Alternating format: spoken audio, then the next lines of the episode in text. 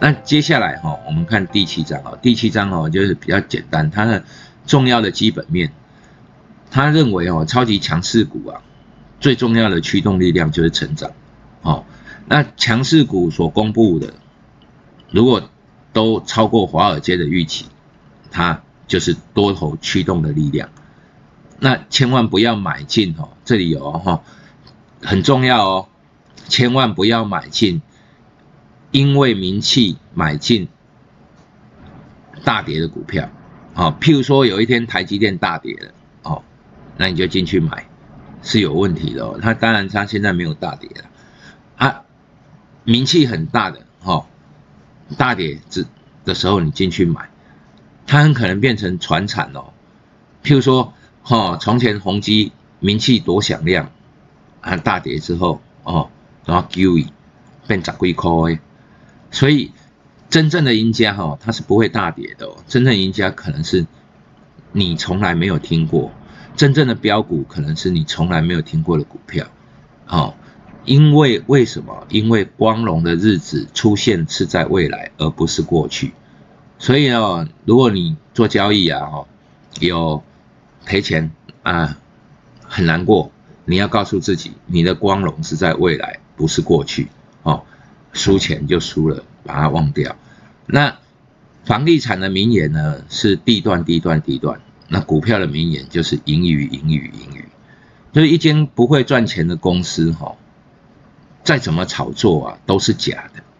好，如果我今天股票啊只有八块钱啊，我呢，因为跟人家谈好了，然后有一间公司很喜欢我，然后就来并购，好，开价五十块。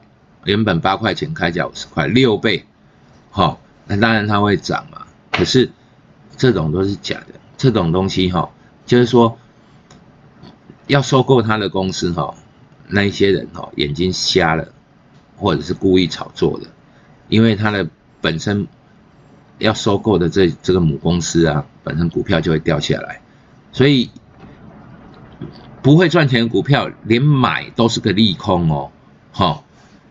就是说，连并购啊，对母公司而言都是个利空哦，啊，所以这种东西，股票哈，真正成长的动力就是你要会赚钱嘛，就好像我们做交易一样，你你说你多厉害啊，会不会赚钱啊？不会赚钱啊？你到底多厉害？不会赚钱都是假的啦，所以很现实哈，金融市场是很现实，也是很务实，那获利性。一间公司的获利性、持续性、能见度，是驱动股价最重要的因素。事实上，哈，我们做交易的人也是一样。你有多少获利？啊，获利是一档行情，多头行情。比如说，很多人从什么二零零九年哈，选择权从几万变到两千多万，啊，就一档嘛，啊啊，就一一档行情啊，压对了就对了。接下来呢，一零年之后到一五年。或者是到一八年有没有赚钱，那才是重要的嘛。所以那个谁没有赚过钱，对吧？所以获利性你能不能持续很重要。你是接了一笔单子，哦，公司接了一笔单子赚了钱，接下来呢没了，哦，这种很重要啊。能见度也是很重要的哦。譬如说我接了一一笔单子，哎，我专注在。维持一两个客户，要是一两个客户，好占我那个营收的百分之八十。要是这里一两个客户有一个，好转单或者是不下单，哎，那我就垮了。所以能见度哈也是很重要。那我们可以看到未来多远，这种股价，好，因为它本身就会有 r e c o r 嘛，就是本身的一些营收啊，或者是说一些产业的。那个技术的记录，所以这些东西都可以是一种能见度的概念。那驱动股价，这是最重要的因素，就这三个。好，那我们在做交易的时候呢，都强调一点，股票的价格，好，跟它基本面理论上是符合的，也就是说，我们是在预期中符合，每一次都是在验证它到底符不符合。所以，当股票有预期或以外的意外啊，它股票就会往上或往下大涨大涨。那像这种意外所引发的哈，那作者马克说，呃，会引发的反应会持续漂移长达数个月之久。啊，其实这个也也很好理解的，因为所谓的基本面哦，它本身都是三个月一次嘛，一个大财报。那台湾是除了营收之外，就也都是三个月营收是有一个月就揭露一次啊。但是真正的财报呢，都是一季才有的，所以会长达数个月，你要等啊。你你下个月是不是转？下个月转好的时候啊？哎，我们还不是那么确定，我们可能还要等下一季财报是否符合预期，我们才知道。所以后续的漂移都是三个月、六个月这种概念。好，那他有写一个蟑螂效应啊，蟑螂效应啊，哈，我这里有写一个趋势的概念。那那各位可以去看一下所谓的蟑螂效应是什么了哈。我们讲快一点，因为这次讲太久了。那常态优于预期，预期符为利空，符合预期为利空哦。譬如说，我们看好一只股票，它每这一个，哈，这一季应该赚多少钱？哎，它符合预期，也就是说它表现没有特别突出，其实股价已经反映到这个价位。这个时候呢，虽然它是成长的，就会成为利多出尽，啊。常态如果低于预期，符合预期为利多，各位懂这个概念吗？就是说，当你低于预期的时候，啊，一直以来这只股票啊，你你就不好啊啊，突然间哎，怎么没有赔那么多钱，或者是它的营收有增加，好，符合预期的增加，那它就是一个大利多啊，这种东西哈，就。解释利多利空，就像好学生一样。你是好学生，你不能做坏事哦。你做坏事哦，打死你，因为你是好学生。但是啊，你每天在那边搞怪的坏学生，哦，天天打架耍流氓啊，这种坏学生，当你做一件扶着老奶奶过马路的时候，哈，就会发给你奖状哦。这个不一样，所以好学生坏学生。的概念，它是用来解释多空七日同样的概念啊。那另外什么重大盈余啊，才能吸引重大的注意？哈，这个是基本上废话。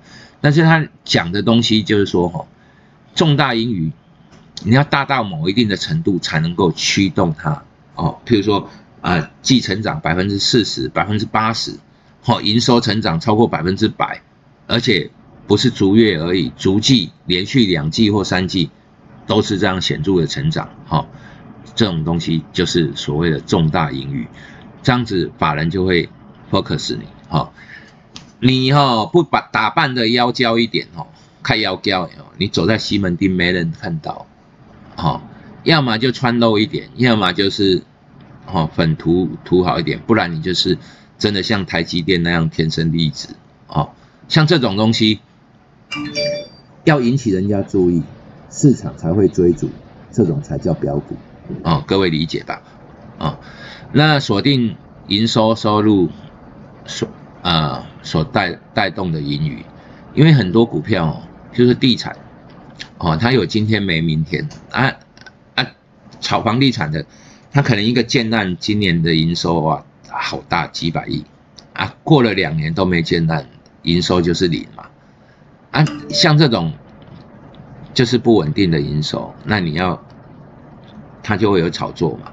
啊，像有一些营收哈，就转投资的营收或者干什么啊，股票收益啊，持股转投资持股，然后这些持股呢，这一季处分把它卖掉，哇，营收大增，啊，获利大增。像这种非营业收入所带动的盈余啊，其实是不确不稳定的。这种东西不可以考虑，所以我们只考虑它本业所做的营收，哈。那转机股必须非常明显的大幅增长哦，就像万宏一样哦。比如说，呃，低润价格大涨，或者是说呃它的营收大涨啊这种东西，某些角度哈，转机股它是那一个产业哈，恶性竞争之后留下来的，谁活得久，它就是转机股，各位理解吗？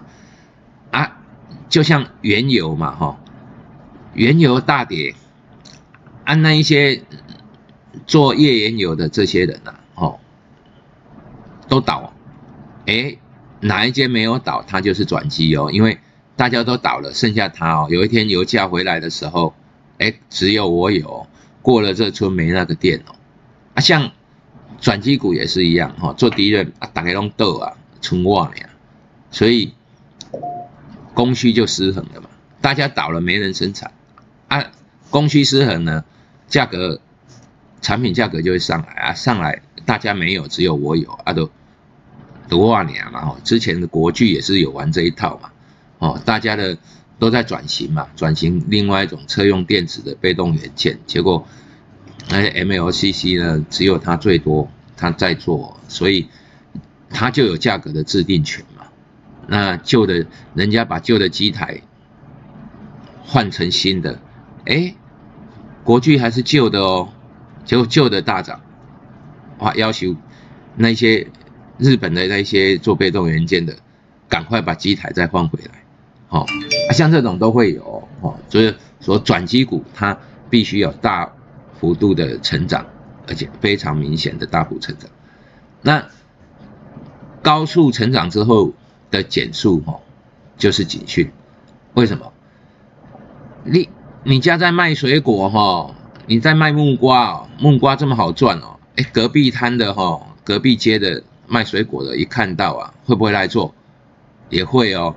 其实高速成长之后，的时候啊，就表示什么？表示这市场哦，注意到了，那会竞争开始多了。所以所谓高速成长之后啊，理论上都是只要它一减速，要么竞争者，要么这种东西哈，就变成普遍性的，那无法再成长啊。你没有办法再成长的东西啊，起牛的是维持在这里，市场会维持在这边，所以。它是一个很重要的一个警讯啊！